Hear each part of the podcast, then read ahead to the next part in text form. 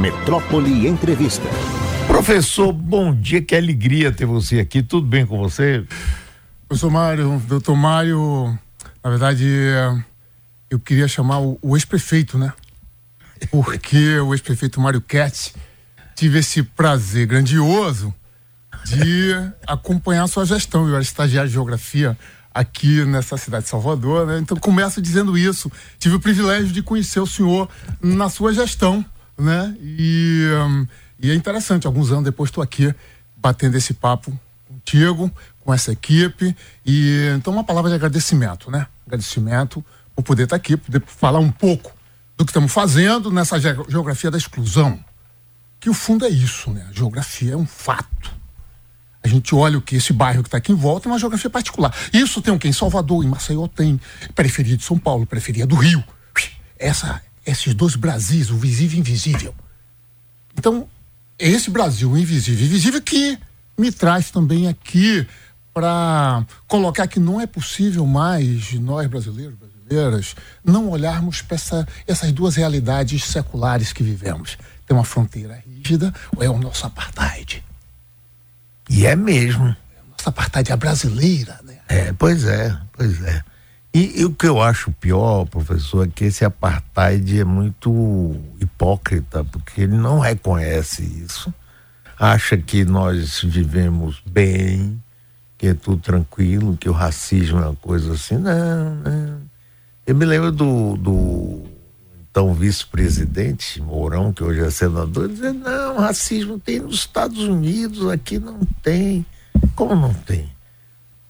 E importante essa colocação inicial, e, um, porque a, o que, que é a hipocrisia, né? É, a hipocrisia é como assim, eu lhe olho, mas eu não lhe vejo. Então eu sei que ali tem um ambiente que existe, mas eu vou fechar rápido a janela do carro, blindar, para desfazer de conta que esse mundo não existe.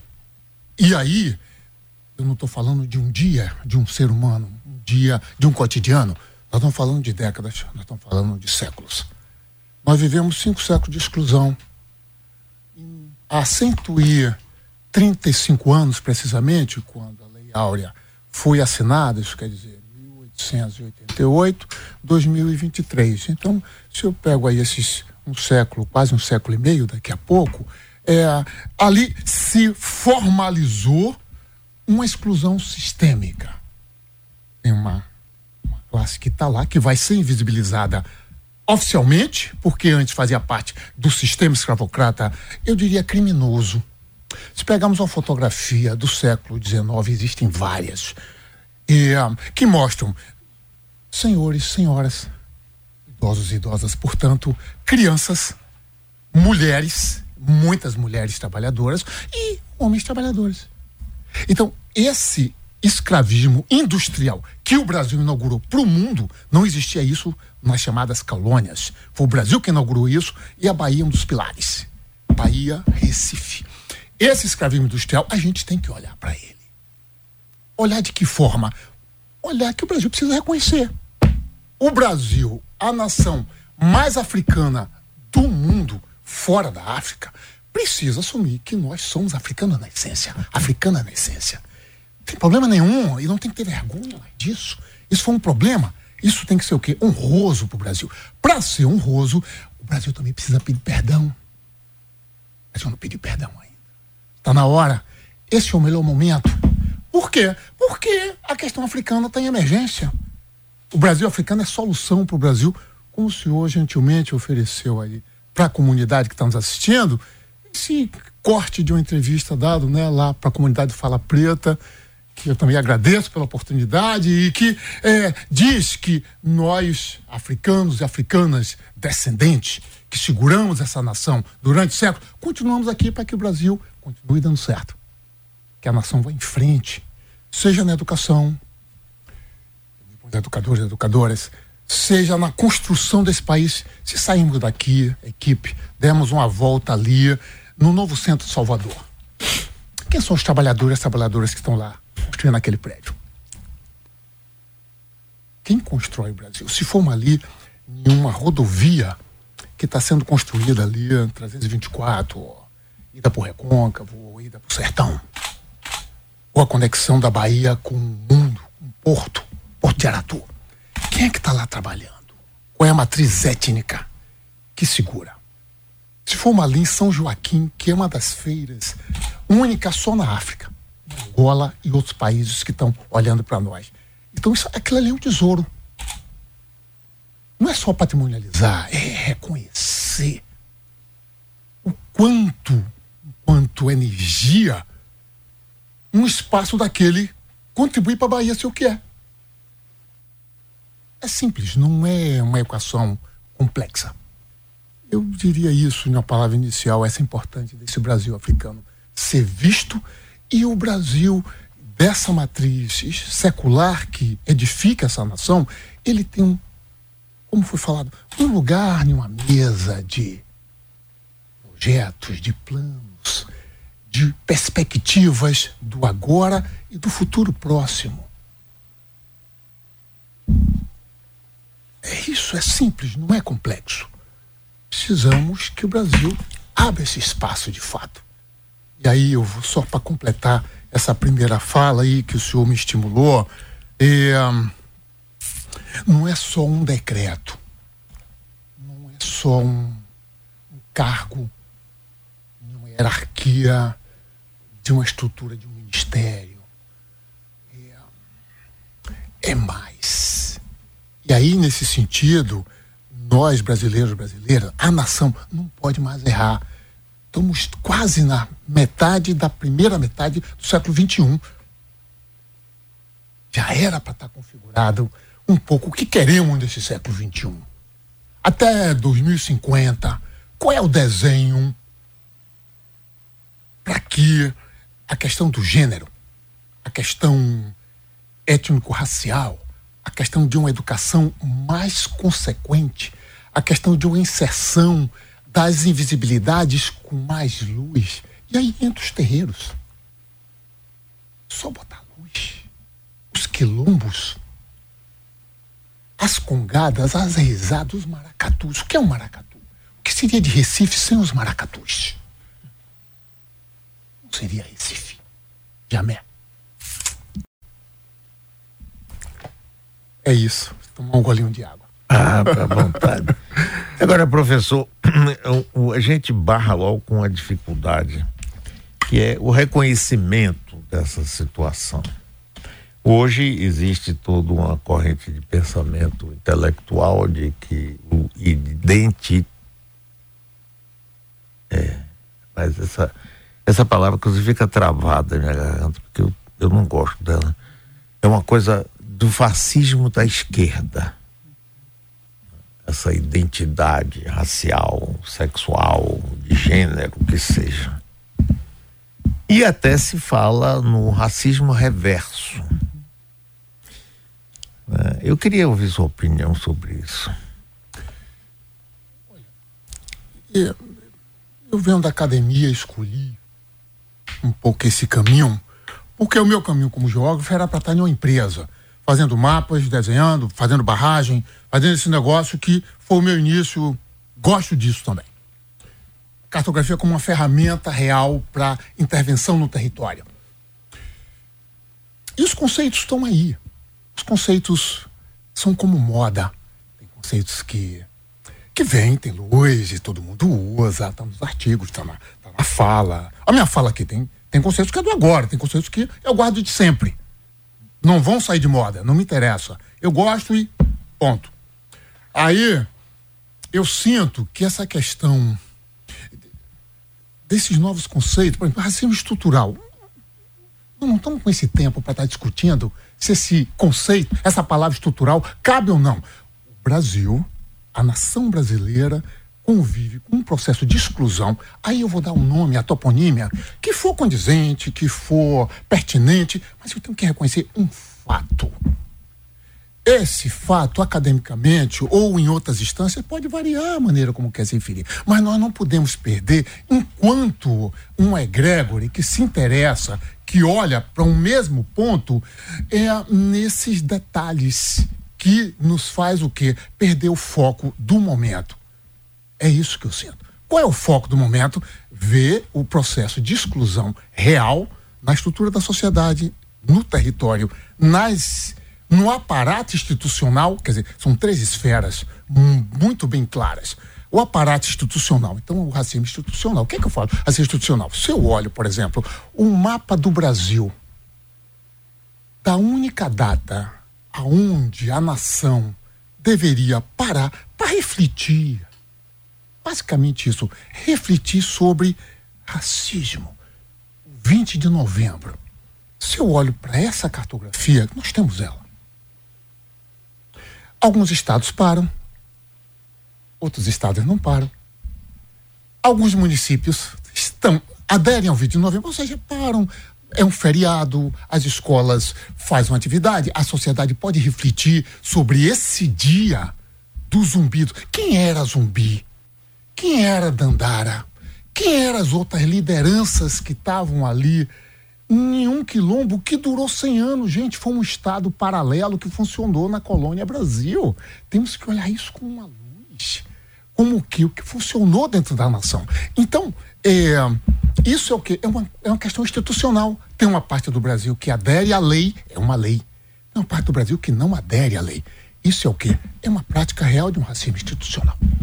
E aí eu podia dar outros exemplos aqui, que se dá o que? Na estrutura da sociedade que se dá na própria academia, que se dá. Enfim. Então, essa questão conceitual, eu acho que é uma. É, é, a gente tem que ter é, cuidado.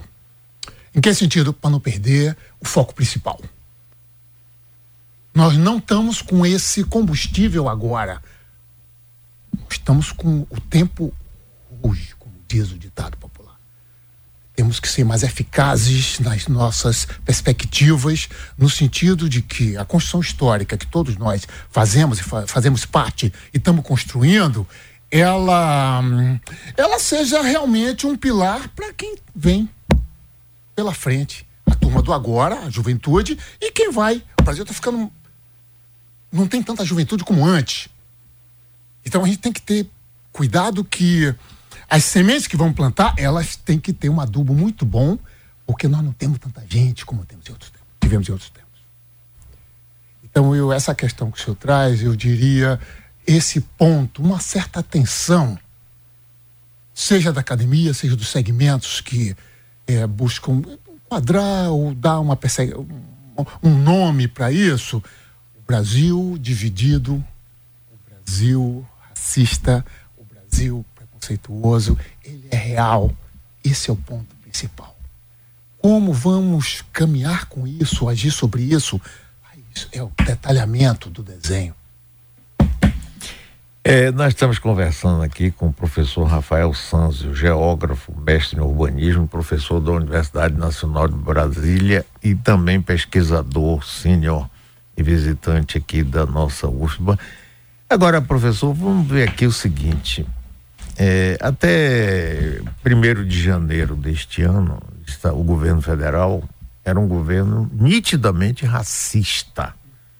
A própria Fundação Palmares, né, ocupada a presidência por um negro, fez absoluta questão de mostrar o racismo explícito e teve o apoio, inclusive eleitoral, de quase empatadozinho ali com o, outra proposta do presidente Lula. O que significa que essa coisa do racismo não é admitido no Brasil. Boa parte da população que acha, não. Nós aqui vivemos cordialmente. Agora vá ver quem é que pega o, os trabalhos mais pesados, quem é a grande população carcerária do país. Não é? Quem é, a, através das cotas, a, a, população negra começou a participar mais das universidades, mas até então era completamente excluída.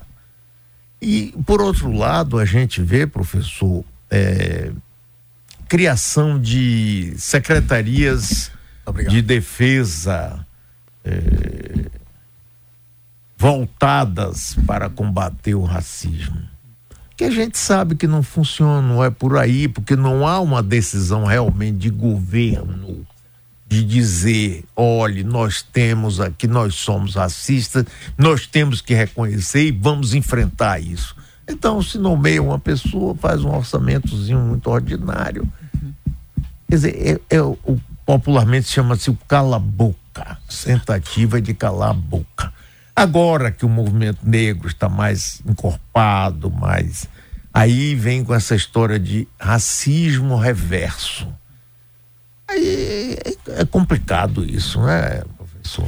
Eu, eu, eu sinto o seguinte, que é, para entender e com uma certa segurança, temos que olhar rapidamente para trás, uma coisa pequena, porque a nossa ancestralidade é o que nos segura. E aí a gente não pode esquecer essa referência que tem a base em todas as culturas. Isso não é só africano, isso é de todas as culturas que têm é, que olham para trás e elas estão mais seguras no sentido de que dos passos seguintes. É, no início do século XIX, nós tivemos a lei para inglês ver. Essa lei para inglês ver foi uma lei que proibia, literalmente para inglês. É, né? Foi criada para dizer que o Brasil estava proibindo o, é, o tráfico ilegal. E aí essa lei foi feita para inglês ver. Essa lei para inglês ver, então ela tem mais de 200 anos. O Brasil ainda vive essa memória. Fazer leis, ok. Mas implementar a lei e assumir politicamente a lei é algo que a nação não resolveu ainda. E nós vivemos desdobramento desse processo de quase 200 anos. Os anos 30, então quer dizer, nós estamos na beira dele de fazer 200 anos. Então, quando nós temos uma lei 10.639, por exemplo, que diz que as escolas brasileiras, públicas e privadas, devem ensinar os conteúdos da África, os conteúdos africanos da nossa nação, para valorizar a cultura, para valorizar, enfim, a população e por aí vai, é, e ela não é implementada, aí nós temos de novo essa questão do racismo explícito do Estado brasileiro. O Estado brasileiro, ele muitas vezes não quer ensinar a sua massa da população, a sua cidadania a ter essa completude que é, porra, a completude. No sentido largo, uma moça, um rapaz, eh, não ter vergonha do seu cabelo, não ter vergonha de, de, de da sua estrutura, não ter vergonha da, da, do seu nariz e por aí vai. É, é, não ter conflito com suas identidades, com seus pertencimentos. E isso é a, a, a raiz da escola é em semear que essa cidadania ela seja mais completa. A escola tem um papel com isso. E essa lei veio nesse sentido. Aí a gente pergunta, é, por que não é implementada? Quantas procuradorias gerais da República, o Ministério Público agem na direção para que ela seja implementada? Quem são quem é a comunidade que toca as procuradorias, no sentido de que elas estejam flexibilizadas ou sensíveis, vamos usar essa palavra, de que a questão afro-brasileira merece uma prioridade na nação nesse início de século XXI. O Brasil tem que olhar para isso. Isso tudo é mensurável. Isso que eu estou falando aqui tem cartografia, tem espacialidade. Quantas procuradorias gerais da República, por exemplo, o Ministério Público, apoiaram a implementação da lei? E uma lei que é uma lei que 2003. 20 anos. 20 anos, portanto, por que essa lei não é implementada de fato? Eu tenho que ir na lei para inglês ver, por isso eu dei essa volta aqui rápido, para entender que o Brasil ainda vive essa sombra. E aí a expressão está em quê? Nos 50%. O senhor falou muito bem aí, da população brasileira dividida. Nós estamos em um país dividido. Uma parte do Brasil quer ou entende que é importante o Brasil africano como o Brasil tradicional, vamos falar aqui dos povos originários, os donos da terra, as donas da terra donos da terra, no sentido largo, a origem. Quantos anos, quantos séculos, quantos mil anos tem os povos originários do Brasil? Se eu não chego respeitando, meus pais me ensinaram um negócio que me serve até hoje: pedir licença para entrar, pedir licença para sair. Temos que pedir licença aos povos originários, pedir permissão talvez até aí o Brasil saia dessa encruzilhada que ele está. Talvez. Talvez. Por isso eu falei em um primeiro momento aqui há pouco o perdão. A nação está no melhor momento para fazer isso. Perdão pelos massacres. Isso tudo está. A ancestralidade é viva. Os seus ancestrais estão tá com o senhor. Os ancestrais estão tá contigo aqui nessa equipe. Não tem negócio longe. Está todo mundo vivo. Os meus estão aqui comigo agora. Estão falando comigo. A ancestralidade ela é viva, ela não é longe. O Brasil precisa olhar para essa direção. E isso é honroso. Isso não é, não vai minimizar, nem vai diminuir nada. Nada, nada. Esse talvez seja um engano dos egos ou dos, dos medos. O que é medo? Falta de informação. Basicamente isso. Então eu diria que essa questão aí um, que o senhor traz passa por isso. Revermos de novo o foco, o foco que temos para não se perder em toponímias, em conceitos, em expressões. E vermos, eu estou nesse momento de história, qual é o meu papel? Qual é o meu papel? Qual é a minha função? Eu estou aqui para quê? Eu tô, qual é o meu peixe? Estou fazendo bem ele ou estou conflitando com ele? É algo para refletirmos. E aí, no sentido largo, o movimento negro, ou melhor, os movimentos. O movimento negro ele tinha um nos anos 70, nos anos 80. Começa em, no Rio Grande do Sul. Começa no Rio Grande do Sul, o movimento negro organizado. Depois é que vem Rio de Janeiro, Bahia. Não começa na Bahia. O estado mais preto. Nação. Começa no sul, onde o apartheid é mais explícito. E aí a gente tem que perguntar, todos nós temos que refletir, todos os setores organizados, a academia tem que refletir. a dificuldade de implementar cotas. Algumas universidades sim, outras não. As pesquisas, os mapeamentos. O que umas fazem, outros não fazem. Porque só recentemente algumas, algumas linhas de pesquisa foram abertas. Temos que refletir sobre isso. O resistências. Então, esse Brasil, no sentido largo, está em um momento muito bom é, para aparar as arestas e criar pontos comuns e seguir em frente. Que venha o vento que vier, outras governanças, e a estrutura que for montada não vai ser abalada. O bambu, ele até pode balançar, envergar, mas ele não vai quebrar.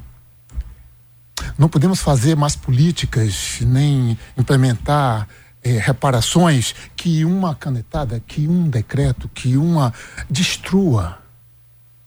Essa fragilidade não merecemos mais, não é mais nem cabível.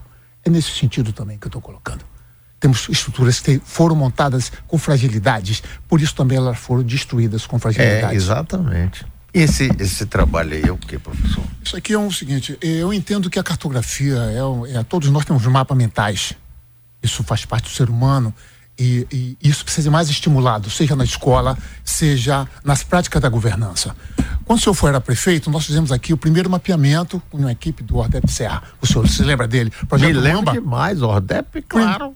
Primeiro mapeamento de terreiros do Brasil foi feito aqui, Salvador, na gestão do senhor. Eu era estagiário da geografia, saía lá da Federal de moto, ia para o centro da cidade para ajudar a equipe a montar o primeiro mapa. Então estou lhe dizendo isso aqui. Foi aí que eu vi, lá no palácio, lá, os movimentos. E aí eu fui fazer essa cartografia, olha, a vida me deu. Me deu o privilégio de ir lá na Casa Branca e entrar no salão de Xangô e medir, medir o seu altar. Anos depois foi tombado. Aí eu falei, Xangô, muito obrigado pela honraria o seu altar e alguns anos depois ver que esse terreiro foi tombado. Já em Brasília, já com o pé no mundo, né? Fazendo mestrado por aí, por aí. E aí essa cartografia dos terreiros é o que está aqui. Em Brasília nós temos então o que? O primeiro mapeamento oficial. O que eu falo oficial? Que aqui dentro nós temos um mapa. Toda, todo o trabalho do acadêmico está aqui dentro, não vou falar dele. Vou falar de um mapa desse, que tem a logomarca da Fundação Cultural Palmares, do Ministério da Cultura, da Câmara Federal, do Projeto Geoafro, da Universidade de Brasília, da, quem fez a gestão de conflito, a gestão dos recursos. E aí, esse documento com esse livro foi entregue a todo o povo do terreiro, quase 400 terreiros existentes em Brasília. E aí chega lá uma intolerância de várias formas, por exemplo, uma batida de polícia, uma batida de uma vizinhança. As pessoas têm pego o mapa e dizem, olha, eu sou oficial. Eu existo. Alto lá. Eu estou aqui no mapa. Então, a cartografia é uma ferramenta de apoderamento da cidadania, dos segmentos excluídos do sistema. Esse livro é um presente. O senhor, depois de alguns anos, pela oportunidade que me deu de trabalhar na, em uma gestão de prefeitura sua, e que hoje eu estou aí, enfim, fazendo essas cartografias é, no sentido de ajudar o Brasil oficial Maravilha. a contemplar é, as cartografias como uma ferramenta real da cidadania e da gestão mais eficaz. Que maravilha, professor. Muito obrigado. Vocês têm pergunta? Professor? Eu tenho, sim. professor, há pouco o senhor falou, assim, nós não temos tempo para. E aí eu, eu na minha cabeça entendi, né? Para perder com discussões que já, que já deveriam ter sido superadas, eu concordo plenamente. A gente precisa é, não perder o foco. O que, que o senhor considera que seria é, algo prático, é, efetivo, rápido, porque é urgente resolver essas questões, né? Do, do, de, de, vários tipos de racismo. Que, além da política de cotas, o que mais que a gente poderia fazer para implementar, acelerar esse processo aí certo. de recuperação. E uh, eu escapei, eu não firmei seu nome. Nardelli. Nardelli. Nardelli, o seguinte, e, um, nós temos experiências. O Brasil tem algo que é experiências assertivas que estão esquecidas ou estão guardadas em alguns lugares. Onde estão essas experiências que funcionaram, que são exitosas e que não tem luz em nenhum momento como esse? Então, o primeiro ponto é, de novo, olhar rapidamente para trás os ministérios, as secretarias e botar em uma mesa o que já sabemos sobre isso. Como uma pesquisa. Você vai fazer uma dissertação de mestrado ou vai fazer uma especialização, um doutoramento? Primeiro pergunta, eu vou trabalhar com esse tema. O que é que já se sabe sobre isso? Quando eu falo isso, eu estou respeitando quem já escreveu, quem já se debruçou sobre o tema, quem já avançou. Eu avançar, eu tenho que respeitar esse processo. Eu sinto que isso é um ponto, um pilar fundamental o que é que nós já temos de boas experiências nesse sentido? Quem fez, onde acertou e onde errou, e vamos não errar de novo. Esse é o momento chave para isso. Isso deve ser feito, se não já está sendo feito, que faça a governança, no sentido largo, a governança na, na esfera federal, as governanças municipais, que daqui a pouco vão assumir novos governos. Fique alerta. Eu não vou começar tudo de novo. É isso. Eu tenho que saber o que, que já foi feito. Eu vou parar dessa mentalidade colonial. Eu vou zerar tudo, esquecer o que foi feito, começar o meu. O meu o quê? Nós não somos dono de nada aqui nessa existência, nós somos de passagem. Todos nós somos de passagem. Não podemos esquecer disso. E quem está na governança, aproveite sua oportunidade para tentar fazer o que, que eu posso fazer de melhor agora e aparar as arestas das vaidades. Eu diria isso para você, Nardelli, no primeiro momento, e nós estamos num momento chave, de novo, para que isso seja feito. Avaliar com respeitabilidade o que já foi feito, aparar as arestas, corrigir o que precisa, e aí a assertividade ela vai ter um percentual maior de acontecer. E nós? Meu nome é Daniele. Sim. É, eu acompanho a, alguns acadêmicos pretos que falam sobre o assunto e a experiência de estar na academia, sendo quem são. Esses dias, Bárbara Carini estava é, falando sobre como as pessoas se incomodam com o linguajar que ela usa é, do gueto, basicamente. e aí é, ela falava sobre a série de problemas, ou problemas não, mas desafios que as pessoas é, pretas e pardas enfrentam ao entrar na, na universidade. Além da, a gente tem as cotas, que é assim, um avanço enorme, mas aí você vem a permanência. A, a falta de cuidado no trato social para entender o que se pode pedir de cada um. Eu queria que o senhor falasse um pouco sobre isso, sobre o racismo dentro da academia, é, que é um lugar majoritariamente branco ainda hoje, e a sua experiência pessoal também trazendo isso. Olha, Dani. Daniela, né? Daniele. Daniele. E, um, e, vamos falar primeiro aí do, da minha experiência. É, a Universidade Branca eu não sabia que ia, que ia entrar nela. Meu, meu projeto inicial não foi, mas eu fui alertado dela ainda na graduação. O movimento negro unificado dos anos, fim dos anos 70, início dos anos 80, estava muito vivo, muito forte na Bahia. E vários colegas já mais avançados do curso me davam aquele cutucão aqui, aquela, aquele cotovelado. Se liga, você está na Universidade Branca. Ouvi isso várias vezes. Se liga. E aí a percepção vai aumentando, vai ampliando. E aí eu vi os setores, os professores. Quem são meus professores? Quem são as professoras? Por que excluíram o Milton Santos? Cadê ele? Por que não está na Bahia? Por que não fez um concurso e abriu uma vaga para um mestre e ele está fora, não tem lugar na Bahia? Como é isso? Essas questões vieram claras. E aí eu vi, porra, eu preciso estudar mais. E a educação é a porta concreta. Ok, é bom ser técnico, mas o técnico vai comigo. Eu vou, eu vou seguir em frente estudando mais. E aí também tem uma coisa importante, Daniele, que nós vivemos famílias pretas, baianas e de, de outros lugares do Brasil, que são essas ordens de família. Estudar é tudo. Meu pai dizia isso, minha mãe dizia isso. Professor de português, meu pai é um dentista, na época dele, então ele era o único preto da turma. E ele ouvir isso, ele ouviu isso do pai dele, que era professor da Escola Técnica da Bahia. Então, quer dizer, tinha uma, uma, uma ordem que vinha já de gerações, estudar é tudo. Então eu vi isso, estudar é tudo. E aí vou eu, né? Graduação, mestrado, doutorado, pós-doutorado. É isso. Legal. Para ter um lugar. Eu sou o primeiro professor titular negro da Universidade de Brasília. Para eu chegar até lá, foi o quê? Meus méritos. Nenhum bilhetinho, nenhum acordinho. Foi quantidade de trabalho, são pesquisas, essa conversa que eu estou aqui.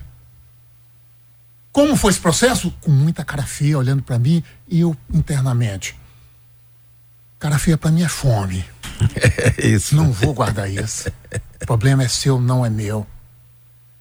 Problemas como no, na defesa do doutorado. Na entrada do doutorado, uma turma de 20, um professor me perguntar: o que é que você está fazendo aqui? O que é que você está fazendo aqui na Universidade de São Paulo? E aí eu que tem dentro, vou pegar o facão aqui. Aí, não, calma, não responde nada. Ok, professor, respondi calmamente. Depois eu perguntei, como é que eu vou dar o retorno para esse professor que no primeiro dia de aula perguntou que eu estava aqui, quando eu tive o direito conquistado na medida que eu passei na seleção. Quando eu, def... eu fui o primeiro que defendia a tese. Três anos e meio a tese estava pronta. E eu convidei esse professor para minha banca. E a banca me deu 10 com louvor. E ele me chamou de colega no final. Então, Daniele, eu diria que é uma construção individual. Tem um coletivo, sim. Eu contava na, nos dedos quando eu entrei na Universidade de Brasília, nos dedos das mãos. Os alunos eram o quê? Os filhos dos embaixadores dos países africanos que estavam lá. Não eram alunos brasileiros, brasileiras das cotas, era uma outra Brasília. E professores também. Então, a Universidade Branca, ela tem mecanismos muito eficazes que estão presentes até hoje, mas são me mecanismos, é, como eu diria, dribláveis. São mecanismos que temos que ter força e orientação para seguir em frente. Ou seja, é possível. Por quê? Porque esse espaço é nosso. É nosso. O que é a palavra universo? Maior. A universidade é para todos. Começou com cotas de alunos, agora são cotas para professores e professoras também. Merecemos isso. Seu neto, sua neta, seu bisneto, sua bisneta, seu filho entrar em uma universidade e ver uma professora indígena, um professor indígena, uma professora negona, professor negão, mas se é algo tranquilo, não é algo excêntrico, aquele departamento só tem um ou dois professores negros. Aí entrou uma, uma pérola ali, uma pesquisadora indígena. Não, vamos parar com esse negócio, vamos dar normalidade a isso. Não com coisas excêntricas. esse é o desafio, eu diria, do agora, desse momento do agora. Sairmos da excentricidade, desse quantitativo pequeno e partirmos para algo mais expressivo. Nós não somos poucos, nós somos muitos. A população afro-brasileira em 1872, primeiro censo, era 80%. Era africanos, africanas e descendentes. Ou seja, teve um momento do Brasil que nós éramos a significativa maioria da população. Uma parte dessa população ficou parda, ficou pardo, e a pardalização é um processo de branquecimento de 150 anos. 1872, o ano passado fez 150 anos uma política de Estado. Isso é política de Estado. Vamos embranquecer? Olha o conflito do pardo e da parda. Quem sou eu? Isso é, isso é. Quem paga essa conta do pardo e da parda que não sabe direito sua referência identitária? É uma conta alta para o Brasil, uma alta para a nação. Porque a, o pardo e a parda vive uma vida em dúvida. Quem sou eu? Eu vou para que lado? Esse cabelo é de quem? Essa cor de pele é de quem? Eu vou ali, vi um negão me atraiu, eu não vou. Vi uma negona me atraiu. Eu, o que, que, que, que eu faço? Isso é algo horrível para a nação brasileira, a nação mais parda do mundo. Temos que olhar para isso. É talvez uma das questões identitárias da nação mais relevantes. Como o Brasil vai tratar isso? Ou olha para a educação, ou olha para política de saúde mental também precisa de amparo. Mas a população desamparada. Quantas moças, quantos rapazes têm dúvida disso? uma vida inteira. Qual é a minha referência? O que é que eu vou fazer? Então, Daniel, eu diria que a, a trajetória na universidade, ela não é fácil, mas ela é possível. Eu estou dando aula aqui no Centro de Estudos Afro-Orientais, no curso de pós-graduação Estudos Étnicos Africano Pós-Afro. Eu estou tendo o privilégio de ver, por exemplo, uma turma majoritariamente de pretos e pretas. Em Brasília eu não vivenciava isso eu consigo falar com essa turma tranquilamente sobre cartografia de terreiro, sobre cartografia de quilombo com muita tranquilidade. Em outras universidades, uma, um degrau de cada vez. A Universidade Branca também requer tato. Eu estou aonde? Eu lido como? Não, não podemos ter o mesmo modelo de atividade, de aula, nesses Brasis diversos. Eu vou dar uma aula em Santa Catarina, eu tenho que ter uma outra postura dar o meu recado, mas com outra forma. Ou no Rio Grande do Sul. E essa Universidade Branca não é uma, são várias. E isso é um processo. A professora que chegou aqui falando do jeito dela, ela está com a identidade dela, é o trunfo dela, é a força dela, e ela tem que manter, deve manter. Esse jeitão que eu falo aqui não é uma língua só. Tem quantas línguas africanas aqui desse jeitão do professor Rafael falar? Eu falo com as mãos, eu falo com os braços, eu não falo só com essa voz. A gente fala com o olho também. Né? Então isso é, isso, isso é referência identitária. Todos os professores, todas as professoras têm. Resta saber, eu quero desse jeito, eu vou conduzir desse jeito, eu vou conduzir da maneira clássica como a universidade muitas vezes impõe. Isso é uma escolha.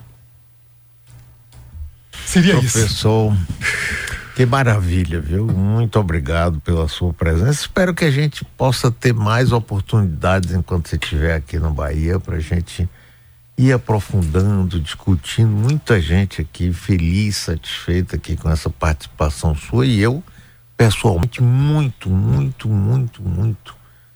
Muito obrigado. Nós estamos, mesmo. vamos implementar, vamos lançar em breve ainda o projeto Geografia Brasileira, Educação cartografia e ordenamento do território, nós vamos lançar um, um projeto grande de ajuda para a nação brasileira e eu, eu volto aqui para falar com essa turma bacana, esse sorriso que está aqui e, e dizer que é isso. É possível a geografia do Brasil excluído ter lugar, seja na academia, seja de suporte para a governança.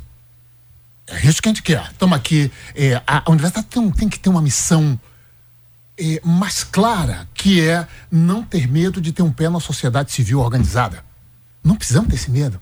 Isso faz parte da universidade menos branca. Que a universidade menos branca? É a universidade mais com pé nas demandas reais da sociedade. Eu acredito nisso. Acho que isso é factível. Eu acho que a, a geração que está aí entrando na universidade, se tiver é, perspectivas abertas, vai perceber que isso é o grande trunfo. A universidade e a sociedade estarem de braços dados. É isso. Grande professor, muitíssimo obrigado. Foi ótimo conversar com você.